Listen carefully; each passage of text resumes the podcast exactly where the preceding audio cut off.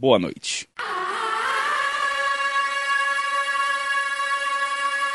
A Postergadores Limitada tem o orgulho de finalmente anunciar. O especial da Semana das Habilitações. Letras USP 2019.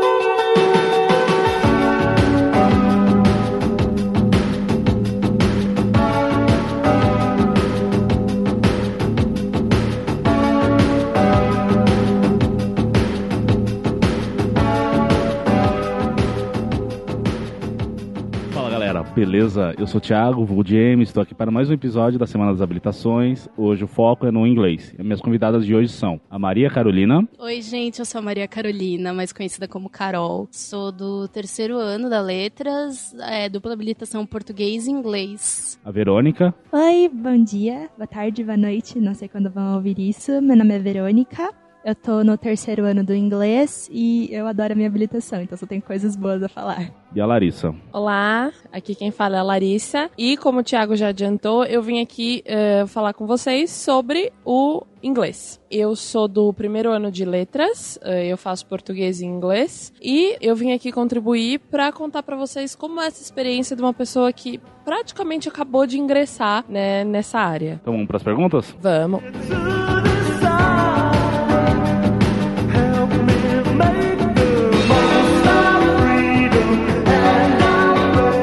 Qual foi o principal fator ou fatores que te levaram a ir pro inglês? E eu queria também saber se foi a sua primeira opção. Olha, eu estudei inglês assim desde pequena. Eu tenho 20 anos agora. Por eu sempre ter tido um contato com a língua e ter visto sempre tipo o universo de possibilidades que ela oferece, eu já entrei para a área de letras pensando, né, em estudar um pouco mais a fundo, em conhecer a literatura melhor. Durante, né, o, o ciclo básico eu me encantei muito pelo italiano, então eu fiquei um pouco na dúvida assim, né? Mas o inglês foi minha primeira primeira opção, justamente por conta dessa facilidade com o idioma já, né? Porque esse assunto a gente vai falar um pouquinho mais pra frente, mas a gente não tem aulas de língua. Então, a gente não aprende né, o, o inglês dentro da graduação. Então, para mim, foi um fator assim que eu pensei bem, justamente por conta disso, né? de eu já tenho um contato, vai ser mais fácil para eu ler os textos e aproveitar as aulas. Essa é uma pergunta curiosa porque eu acho que é assim, quando a gente entra na faculdade de letras, a gente fica um pouco emocionado, né? A gente, principalmente quando é letras aqui da USP, que a gente tem acho que 16 opções de habilitação, a gente fica, nossa, com todas as opções que a gente tem, todas as possibilidades. Então, tipo, no meu primeiro ano, eu entrei com uma coisa na cabeça que eu queria fazer inglês ou linguística, porque, enfim, a gente às vezes tem umas ideias meio doidas, mas eu passei por todo um processo, falar, não, inglês é uma língua muito básica, vou fazer umas coisas coisa assim. Já que eu tô aqui na USP, né, para fazer uns umas línguas doidas e tal. Vou fazer, sei lá, vou fazer francês, vou fazer italiano. Nossa, pensei em fazer tudo quanto era tipo de língua. Pensei em latim, pensei em russo, enfim, pensei em tudo. Até que quando chegou na, na hora de, de responder o questionário no Júpiter, eu olhei e falei: olha, né, eu já tô fazendo uma faculdade que não é fácil de conseguir emprego. Se eu for parar numa habilitação assim, super doida, hum, fiquei na dúvida e tal. Eu falei: ah, é melhor eu ficar no inglês mesmo. Ainda que era uma, uma área que eu me identificava, com a cultura, com a língua, todo esse tipo de coisa. Eu falei, é, é melhor eu ficar por aí. E aí foi isso, eu acabei ficando no inglês mesmo. Foi a minha primeira opção, principalmente por questões de mercado de trabalho, porque o inglês, ele é uma língua escolhida como segunda língua para o currículo da educação brasileira, então tem um mercado de trabalho grande, sempre vai ter professores de inglês em todas as escolas. Fora o, a grande relação que a gente tem com os Estados Unidos e com a Inglaterra e a grande procura que a gente tem por professores de inglês. Eu já sabia inglês, então foi a, a disciplina mais viável. E foi muito difícil para ti entrar na habilitação? Como foi a relação candidato vaga, questão do ranqueamento, essas coisas? Olha, o pessoal normalmente, principalmente no começo do ano, sempre fala: nossa, inglês é mais concorrido, inglês e a linguística todo ano, né? Eles ficam ali na disputa. Então eu fiz o meu ciclo básico com um pouco de medo, né? Pensando ali em estudar, mas mais no sentido de deixar uma ponderada ok para eu fazer minha escolha, né? Só que surpreendentemente, quem ficou com a nota mais alta naquele ano foi o russo, né? Em 2018. Então, assim, é muito engraçado isso, porque a gente faz esse ciclo básico esperando, ai meu Deus, o que vai acontecer? Será que eu vou conseguir? E muitas vezes a vida surpreende, né? Então, às vezes é muito mais uma cobrança nossa do que o que de fato acontece, né? Então, para mim foi tranquilo nesse sentido. O inglês ele é conhecido por ter né, um, a maior, uma das maiores notas do, do ranqueamento esse ano, acho que foi o segundo maior, mas geralmente é habilitação, que tem é a maior demanda, né? O, a maior nota de corte. Eu, particularmente, não achei difícil. Eu só fui fazendo minhas coisas, ciclo básico, fui fazendo minhas provas, meus trabalhos, e aí fui conseguir entrar. Eu não achei um processo tão difícil, mas depende um pouco da pessoa. Tem gente que já entra com o objetivo na cabeça, vai, quebra a cabeça. Agora, sobre relação ao número de vagas, é que caiu o número de vagas oferecido nos últimos tempos, né? Antes era 55, no meu ano já caiu para 40, por causa do o departamento, ele tá não tá lá muito bem das pernas, né, o departamento de inglês. Mas eu acho que é difícil, mas eu achei menos difícil do que todo mundo sempre tentou pintar eu não senti que foi uma coisa tão difícil para mim, mas a minha relação com os estudos sempre foi bastante regrada, então a minha nota, tem que ser sincera, a minha nota não era baixa, era uma nota já alta desde o começo, então isso fez diferença. E mesmo com a minha nota sendo acima de 8, eu ainda fiquei em uma posição mais para baixo, se eu não me engano, eu fiquei é, em 30 e poucos de 50, que foram os que entraram. Então, 8 já era uma nota para lá da metade da quantidade de alunos. Então dá para estimar um pouquinho como é que é a concorrência. E quanto tempo dura a graduação? Tanto só o inglês como a dupla? O tempo de, da dupla e o tempo da simples é basicamente o mesmo tempo que as outras habilitações, né? Quatro anos a simples e cinco anos a dupla. Mas existem casos de pessoas que conseguem terminar habilitação em habilitação dupla em quatro anos, né? Eu conheço acho que pelo menos uns três casos de pessoas que conseguiram, cada um um caso diferente, né? Porque a gente só tem dois anos de obrigatório. Isso é uma das pautas que eu vou falar depois. A gente só tem dois anos de obrigatória. Então, como a gente só tem esses dois anos, o pessoal consegue ir matando optativa, matando optativa, e aí consegue se formar nos quatro anos, né? Contando ciclo básico e tudo mais. É, consegue ou ir matando optativa, consegue fazer a TGI, que é o caso de uma amiga minha que matou todos os créditos de livre dela com TGI vai se formar ano que vem. E eu tenho um outro amigo que ele conseguiu com aproveitamento de crédito de outra faculdade. Então, é cinco anos, mas o céu é o limite, basicamente. Qual é o principal enfoque da habilitação? Ele é mais voltado para a licenciatura ou para o bacharel? Por a gente estar na letras, é mais voltado para o bacharel, principalmente com a tradução. Inclusive, eu aproveito até essa pergunta para dar essa, esse recado para vocês. Para quem tem interesse em fazer tradução, trabalhar com mercado editorial, por favor, façam habilitação única, porque habilitação única não, habilitação dupla, porque muitas vezes você tem que comprovar sua proficiência no português. Então, assim, façam, justamente para não ter essa dor de cabeça lá na frente. E aí, conforme você for fazendo, você vai vendo, já vai vai diminuindo suas obrigatórias. E aí, mais pra frente, você pensa melhor se você vai tirar só um diploma ou os dois. Mas eu vivamente recomendo que vocês façam né, a dupla. E como que funciona a grade da habilitação, então? Que anos são ministradas matérias de língua, de literatura, então, vamos lá, né? A parte difícil do inglês. Porque o inglês, ele gosta de ser diferentão nesse ponto, né? Porque eu acredito que a maioria das pessoas dos calouros já deve saber que o inglês ele é a única habilitação junto com a linguística, que é um pouco óbvio que não tem aula de língua. É meio que entre aspas obrigado a entrar na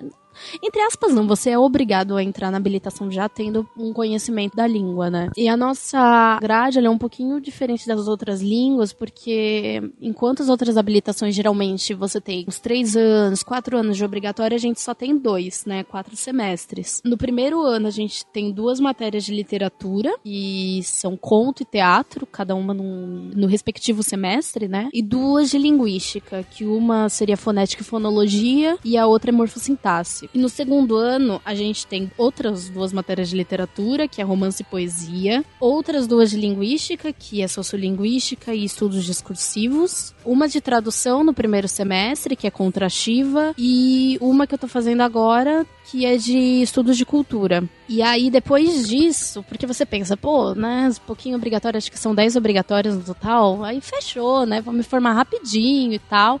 Mas a gente tem um diferencial que as outras habilitações não têm, que são as optativas eletivas, né?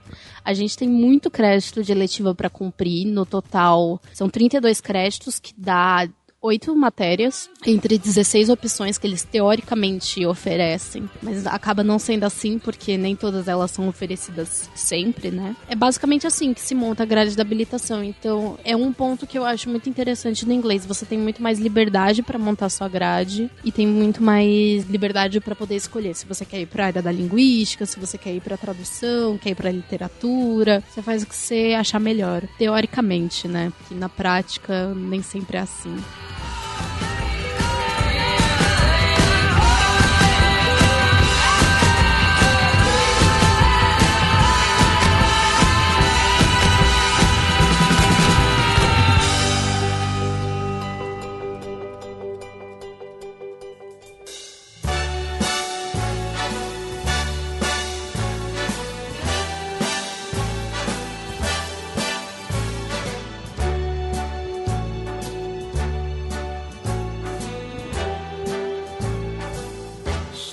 Spreading the news.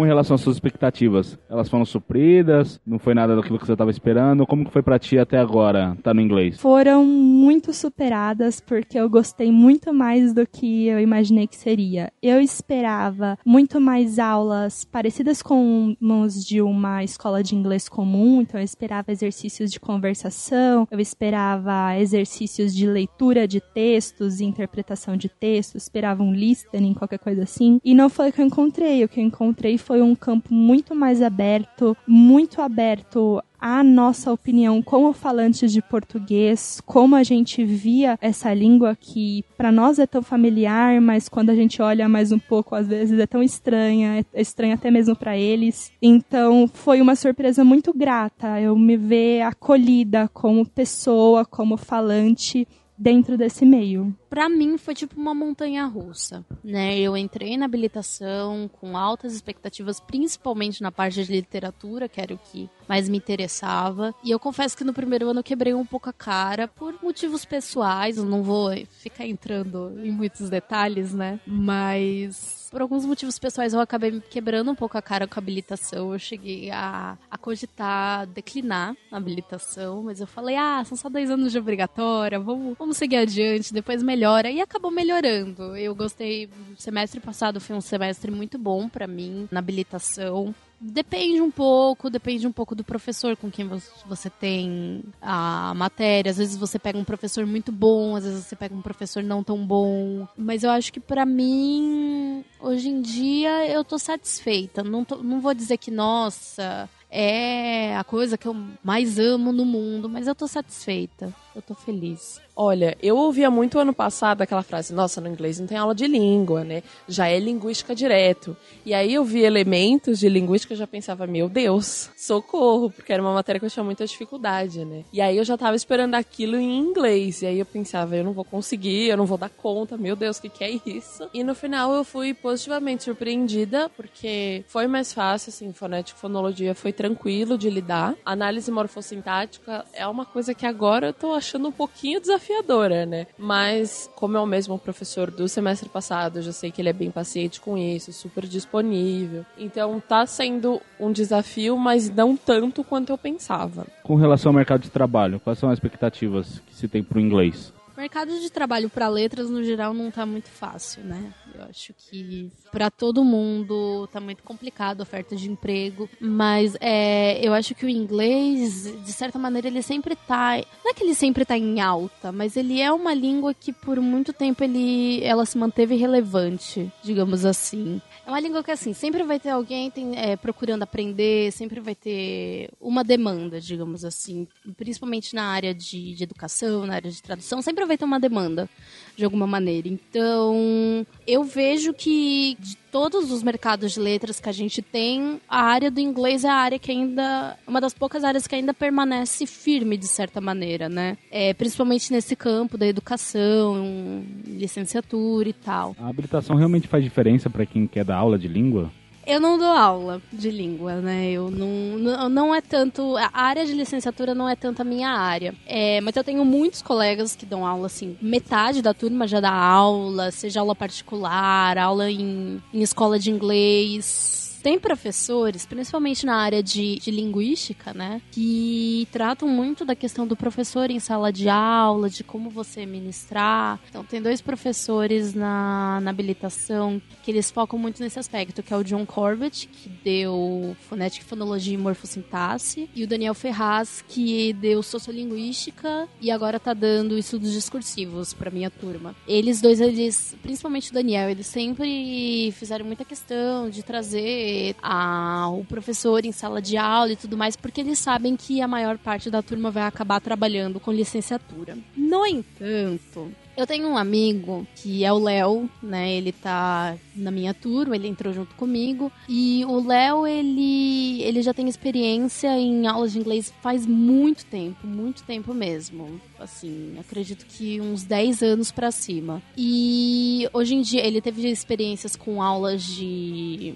de, de escola de inglês. E hoje em dia ele trabalha em escola de ensino fundamental e médio ele para mim era a pessoa que poderia responder essa pergunta. Eu, olhei, eu bati o olho nessa, nessa pergunta e falei, cara, o Léo ele seria capaz de me ajudar a entender melhor isso. E aí eu cheguei para ele hoje, perguntei e o Léo ele me disse que ele não acredita que as aulas do inglês ajudaram ele a ser um melhor professor. Ele acredita que tipo, o que fez ele ser um melhor professor foi ele dar aula, foi a prática, foi ele poder entrar em sala de aula, interação com os alunos e tudo mais. Porque ele acredita que ah, ele já conversou com amigos que fizeram licenciatura e tudo mais, e para ele, a gente tá tipo dentro de uma bolha. Os professores, no geral, eles são tipo dentro de uma bolha, é, mesmo da licenciatura, e muitas vezes eles não conseguem trazer completamente a realidade do que é você estar tá em sala de aula, né? Então, eu acho que isso foi muito esclarecedor para mim. Foi uma conversa muito rápida que eu tive com ele na hora da saída, mas eu acho que foi muito esclarecedor para mim, porque até então,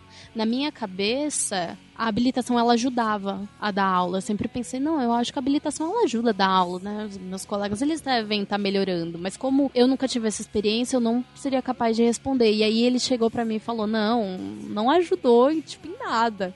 E eu fiquei tipo, nossa, eu fiquei um pouco assustada, eu confesso, mas enfim. E quanto à oportunidade de intercâmbio, tem muita pro inglês e não só oportunidades de ir para fora, como bolsas para auxiliar o aluno lá fora. Tem também? Na página da Alcani, e também, se eu não me engano, no site da FIFELET também tem. Vai lá em universidades parceiras. E aí você vai ver uma lista. Tem a Universidade do Reino Unido, se eu não me engano. E assim, eu não acho que é tão divulgado como, por exemplo, o pessoal do francês. Todo ano você vê alguém do francês indo pra Soborno, assim, é uma coisa que você fala, gente, tem bolsa infinita, né, pra eles. Mas assim, se você quiser fazer um intercâmbio pelo DLM, letras em inglês, tem que ir um pouquinho mais atrás porque eu não vejo tanta divulgação assim. E também tem pela Alcane, que é a agência internacional da USP. Se você estiver procurando assim opções que não estejam necessariamente ligadas a editais, tem que ir lá conversar, enfim, marcar uma reunião. Eu acho que só tem uma coisa que eu gostaria de falar, que seria quanto às opções que é, existem para viajar. Então, o pessoal geralmente procura Estados Unidos e Inglaterra. E aí acabam deixando de lado outros países que têm uma nota bem mais baixa, uma procura bem mais baixa,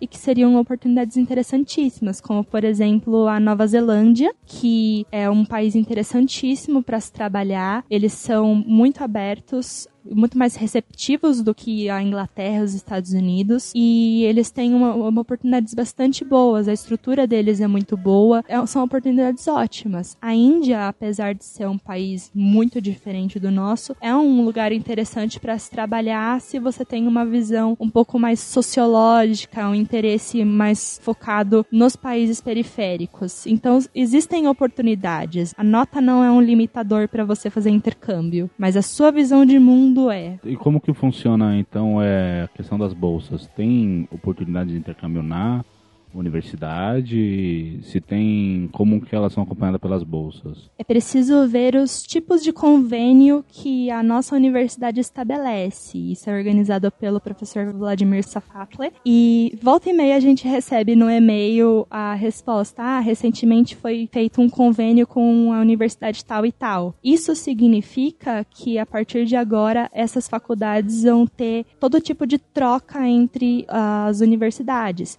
Isso pode ser também a oportunidade de uma bolsa. Mas aí teria que principalmente conversar com o seu professor, que você tem interesse, que você tenha confiança, e conversar sobre a possibilidade de ter um contato mais próximo com essa faculdade e buscar uma possibilidade de uma bolsa, uma bolsa sanduíche para quem está na pós, ou uma bolsa para quem está na graduação. As bolsas podem ser pedidas não só pela faculdade, também pode pedir uma bolsa internacional pela FAPESP ou pelo CNPq, ainda que as coisas estejam complicadas. Então, muito mais uma questão de você tentar estabelecer uma conversa e não depender da faculdade te oferecer ir atrás da, da bolsa. E pro aluno que não conseguiu tanto bolsa como sair para fora do país, você acha que ele sozinho, só com habilitação, se torna apto a sair fluente?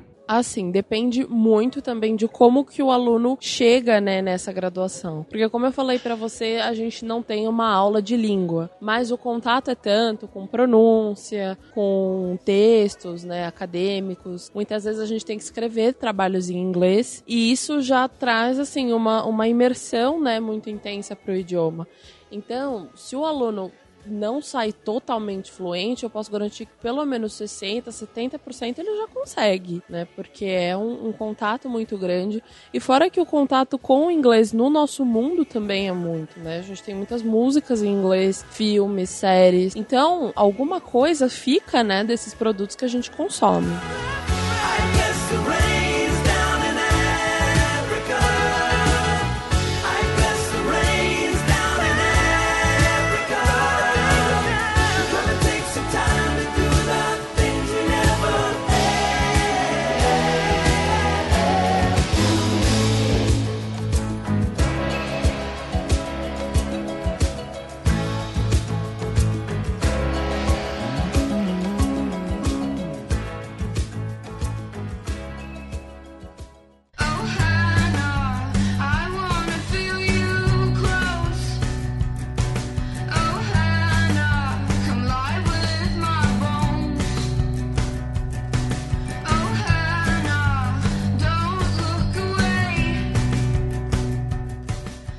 que é o grau de dificuldade para quem não teve contato nenhum com o inglês? Para cursar essa habilitação é necessário um nível mínimo de conhecimento da língua? É necessário e ele é importantíssimo. Inclusive, todas as matérias são exigidas em inglês, todas as leituras são feitas em inglês as devolutivas, ou seja, as avaliações são feitas todas em inglês e inglês acadêmico. Então, não só é necessário o conhecimento da língua, como o conhecimento de diversos registros da língua. Então, formas de você se expressar em inglês, porque o professor não vai aceitar num texto formal que você fale como você escreve na internet com um colega de intercâmbio. Então, é preciso ter não só o domínio da língua como domínio das diversas formas que você pode se expressar nessa língua. Por isso que eu acho que é importante, é preciso pelo menos um nível intermediário e também muito conhecimento de mundo, muito conhecimento de formas de tratamento e diferentes adaptações que você faz à língua, é, muito vocabulário, conhecimento da cultura inglesa também é muito importante. Falando com relação às aulas, então, elas são ministradas no idioma da habilitação, então, né? O inglês, ele é. A habilitação, ela é ministrada 90% dos casos em inglês, né? Tipo, as matérias, elas são ministradas em inglês, tipo, 90% do tempo. Até agora, eu acho que eu só me lembro de duas matérias que eu tive que foram em português tem uma que o professor ele, ele dava uma misturada, né? Uma hora falava inglês, uma hora falava em português e tal, mas assim, a maior parte até porque a gente chega a ter professores no departamento, como o John Corbett que eu já tinha citado, que não falam português. Mas existem, acho que principalmente no caso de optativa, porque muitas vezes as optativas elas são abertas pro DLM, para letras em geral. No caso das optativas aí elas tendem a ser ministradas em português mesmo, mas a maior parte da habilitação é ministrada em, em inglês. Quais as possibilidades de iniciação científica ao longo da graduação? É, existem muitas possibilidades nas três áreas de conhecimento que nós temos. É, a rigor seriam literatura, linguística e áreas de tradução. Mas existem intersecções em toda parte. E como é uma disciplina bastante moderna, bastante ligada com o contexto contemporâneo, estão surgindo a cada dia novas possibilidades de é, exploração da pesquisa. Não é só a gente pesquisar Shakespeare, não é só a gente pesquisar o inglês medieval. Existe muita coisa sendo produzida, livros sendo lançados este ano, ano que vem, todas as áreas sendo desenvolvidas, é, novas variações de inglês surgindo. Então, existe muita área e os professores são muito abertos à pesquisa. Eles não têm nenhum preconceito com ah, o seu preparo, com o seu nível de conhecimento, eles só estão preocupados com o seu interesse e também com o seu comprometimento com a língua, porque ela é uma língua extremamente importante, a imagem que a gente vai passar. Então, o comprometimento é muito importante, a dedicação que você vai ter. E como que funciona a licenciatura para o aluno de inglês? Olha, já é sabido, né, que a partir do momento que você abre a licenciatura, você tem sete semestres para concluir. Você pode tirar tanto a uh, licenciatura única, só para o inglês ou só para o português, quanto para dupla licenciatura, né, português e inglês. A gente tem as mesmas matérias: metodologia do ensino, tem didática, psicologia da educação. O que a gente tem também são essas coisas, né, de, de metodologia mesmo, de como ensinar o idioma. É basicamente isso. Eu não abri a minha ainda e espero abrir em breve, né? Tô, tô estudando a possibilidade aí. E cursar apenas a habilitação desejada, no caso inglês, é uma boa? Quer dizer, seria interessante para o aluno de inglês declinar o português durante a graduação? Eu acho que para qualquer habilitação, declinar o português não é uma boa, porque isso tanto limita muito o seu campo de atuação no mercado de trabalho, como também você perde muito da riqueza que o curso pode ter com essas intersecções, essas, esses diálogos entre a linguística que a gente faz no português com a linguística que a gente faz em inglês, os diálogos que a gente pode ter entre as literaturas. A riqueza que a gente tem no português não é substituível. Não, é, não são cursos que, se você faz um, é o suficiente. Nunca é, né? Então, acho que não vale a pena, porque existe todo um conteúdo aí que poderia se expandir com o português. E é possível para o aluno de inglês cursar matéria de outras habilitações? A gente pode, quando você vai lá no, no Lucifer Web ou Júpiter, né? ele que às vezes quebra as nossas expectativas, né?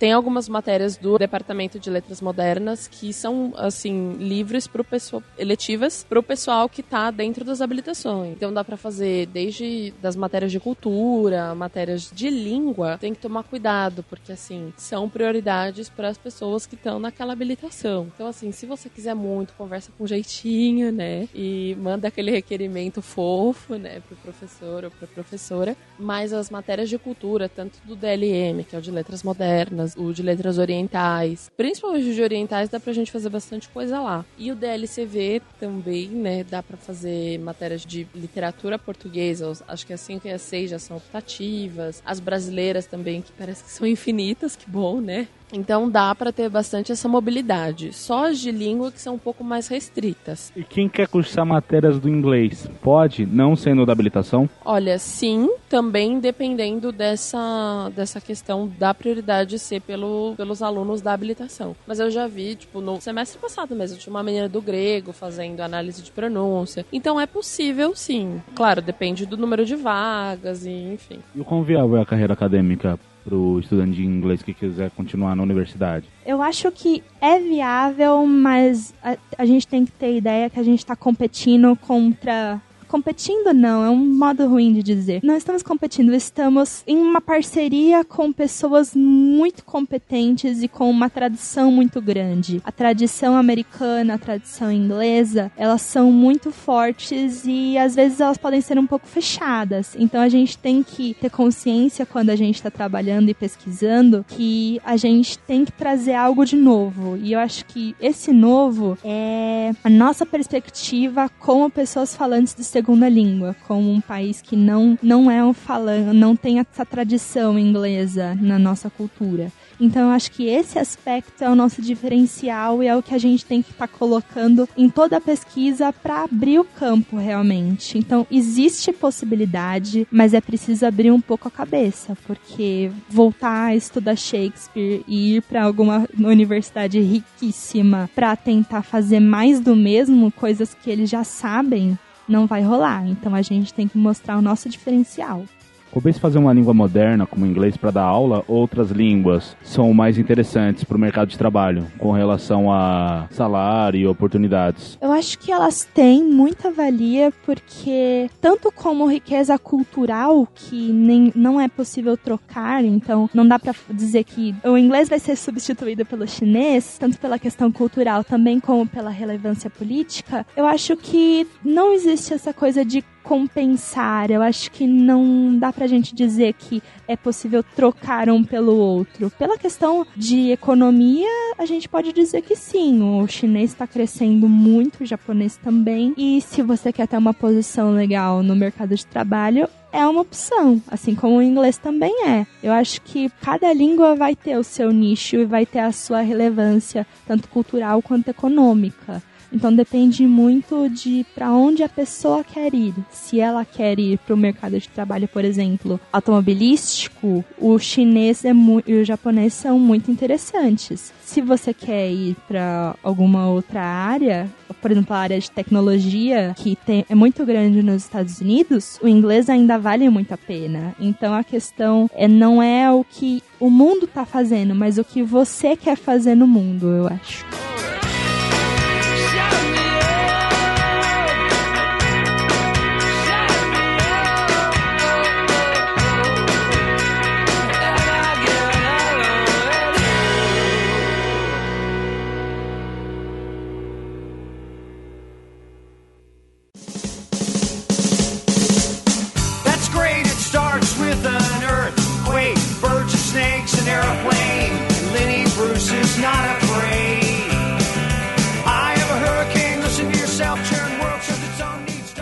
Agora para o aluno, bom, essa é um pouco difícil, porque como você disse, o inglês está no nosso cotidiano, diário. Você praticamente ouve na rua, ainda mais aqui em São Paulo, né? Mas tem alguma coisa que você gostaria de indicar para o aluno que está pensando em entrar para o inglês, para ele ter um primeiro, estou fazendo aspas aqui, né? Um primeiro contato com a língua, seja um filme, uma série, um livro, uma música, ou até mesmo algo mais cultural, como uma comida? Eu indico, eu vou indicar um conto do Edgar Allan Poe, que é o clássico o Barril de Amontilhado. Uh, provavelmente você que está que tá ouvindo já leu em português, enfim, já teve algum contato. Procura em inglês, é fácil de achar, porque assim, é muito bonito, né? O, o jeito que ele escreve, o Paul, para mim, eu tenho a sensação de que ele vai te jogando no mundo, assim, né, da história. Quando você vê, você tem a sensação que você tá igual protagonista ali, vivendo, né, aquelas emoções e, enfim, muito bacana. Fica aí a minha indicação para vocês lerem. É curtinho e nossa, é uma, um tirão assim que você leva, porque você pensa, gente, que, que é esse cara? Eu acho que eu, eu tô falando por assim metade da habilitação quando eu digo que Friends é uma série que é, o, é, é unânime de certa maneira na questão do, do inglês, né? Primeiro porque é uma série muito longa, uma série que assim, você tem muita muita referência, diria assim. Na época que eu tava aprendendo inglês, escola de idiomas, o meu professor ele passava Friends para mim, era uma maneira muito muito bacana de dar um, uma melhorada no na compreensão da língua e tal. Então eu acho que Friends acaba sendo aquela série basicona. Gostaria de indicar o filme Circle, tem na Netflix. E é um filme de ficção científica, bem misterioso, meio terror, eu acho, porque eu sou medrosa. Eu não vou contar o plot, vocês descubram se quiserem assistir, mas ele é muito interessante pelo aspecto das pessoas que estão representadas ali. E aí isso é bem interessante quando a gente for estudar ao longo do curso a língua inglesa e como isso se reflete nas personalidades, na identidade das pessoas, porque a gente tem o inglês sendo falado nos Estados Unidos e na Inglaterra, mas a gente também tem a Índia, a gente tem a Austrália, a gente tem o mundo árabe, que também está muito relacionado, ainda que de forma conflituosa. Então eu acho um filme bem interessante para a gente abrir a cabeça e arejar um pouco a cabeça de Estados Unidos e Inglaterra. Porque quando a gente chega na habilitação, a gente toma esse susto e é um susto gostoso de ver que a gente pode ser incluído nesse mundo nessa cultura. E tem outras culturas, tem um hibridismo muito grande. Eu acho que esse filme é um bom modo de dar um pontapé nesse questionamento todo. Tem mais alguma coisa que você queira acrescentar aqui que a gente acabou não abordando, você acha vital pro aluno interessado em inglês saber? Olha, para mim acho que a gente percorreu um caminho legal, né, com essas perguntas, deu pro pessoal ter uma noção, né, como é a habilitação, principalmente com a fala das meninas, né, que complementaram a minha, ou melhor, que a gente construiu juntas, né. Eu acredito que o meu principal conselho foi o que eu já falei, e isso vale tanto pro pessoal do inglês quanto das outras, né, habilitações. Escolham aquilo que vocês gostam de fazer, aquilo que vocês já têm assim um apreço, porque é um idioma que vocês vão estar tá vendo todo dia, literalmente por conta dos textos, das aulas, dos infinitos créditos que você tem para cumprir. Então, assim, façam isso, né? Escolham com o coração, escolham aquilo vocês olhem e pensam, putz, eu poderia passar o dia estudando isso porque é o que vai acabar acontecendo, né? Eu acho que quem tá entrando no inglês agora tem que saber que habilitação ela não vai ser mil maravilhas. O departamento ele tá passando por uma crise, assim, a letras toda tá passando por uma crise, a gente sabe bem disso, mas o departamento do inglês, ele tem muitos professores antigos e esses professores antigos estão se aposentando. Eles estão sendo repostos pouco a pouco, tem muitos professores recentes, eu consigo contar pelo menos uns cinco professores que entraram na habilitação nos últimos três anos, só que ainda assim tem. Eu acho que o, o curso ele precisava de uma pequena reforma em certos aspectos. Tem matérias que na teoria são oferecidas e na prática você não tem oferecimento de professor. Então, como eu comentei, é, vagas foram cortadas nos últimos tempos, né? A gente tinha um oferecimento de 55 vagas até 2017 e para a turma de 2018, que é a minha turma, esse número ele já caiu para 40. Então, acho que quem vai entrar na habilitação tem que estar tá a parte disso, né? Tem que saber que não vai ser, nossa, extremamente perfeito, existem questões complicadas, né? Mas é uma habilitação muito bacana. Eu acho que as pessoas, elas podem parecer meio. Ah, podem parecer meio nojentas, mas meus melhores amigos da faculdade são da minha habilitação. Tem gente muito legal lá. É isso, eu não vou fazer muita divulgação, porque eu acho que tem línguas mais legais do que a gente, mas cogitem o inglês, pensem com carinho, né? Porque a gente pode ser bacana também quando a gente quer. Só quando a gente quer. Enfim. É isso. Aproveitem bastante, não sejam cachorrinho dos Estados Unidos e da Inglaterra. Façam algo que seja especialmente de vocês, que tenha a identidade de vocês nesse inglês. Tomem o inglês como a língua de vocês também e junto com o português. Não se envergonhem nunca do português e tenham muito orgulho de serem pessoas bilíngues, talvez trilíngues, poliglotas, não importa tenham isso como algo muito especial, porque eu sei que a habilitação que nós temos nessa configuração extremamente aberta e extremamente plural, ela é única, porque outras é, faculdades por aí não trabalham dessa forma. Eles trabalham em inglês instrumental e focado no mercado de trabalho, focado em você repetir frases e ser bom no listening. E isso não é o que importa, pelo menos para mim. Para você que tá ouvindo, boa sorte. E se você vier pro inglês, seja muito bem-vindo. Tchau, tchau.